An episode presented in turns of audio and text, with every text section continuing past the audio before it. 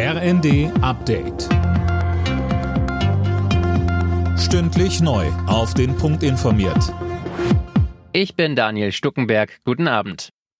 Nach 45 Tagen kommt schon das Ende. Die britische Premierministerin Liz Truss hat ihren Rücktritt angekündigt. Einzelheiten von Holger Dilk. Die konservative Politikerin geht damit als die Frau mit der kürzesten Amtszeit als Premier ein. Lediglich im 19. Jahrhundert war ein Herzog mit 22 Tagen noch kürzer in Regierungsverantwortung.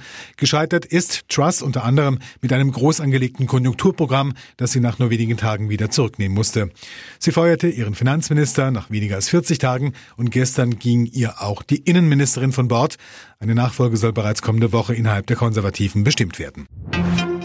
Der Brand in einer Flüchtlingsunterkunft in Mecklenburg-Vorpommern ist vermutlich ein Anschlag gewesen. Der Staatsschutz ermittelt. Bundesinnenministerin Faeser hat am Abend den Tatort besucht und den Einsatzkräften gedankt. Weiter sagte sie, Mir ist sehr wichtig, das nochmal zu betonen, dass hier in der Nacht auch die Passanten geholfen haben.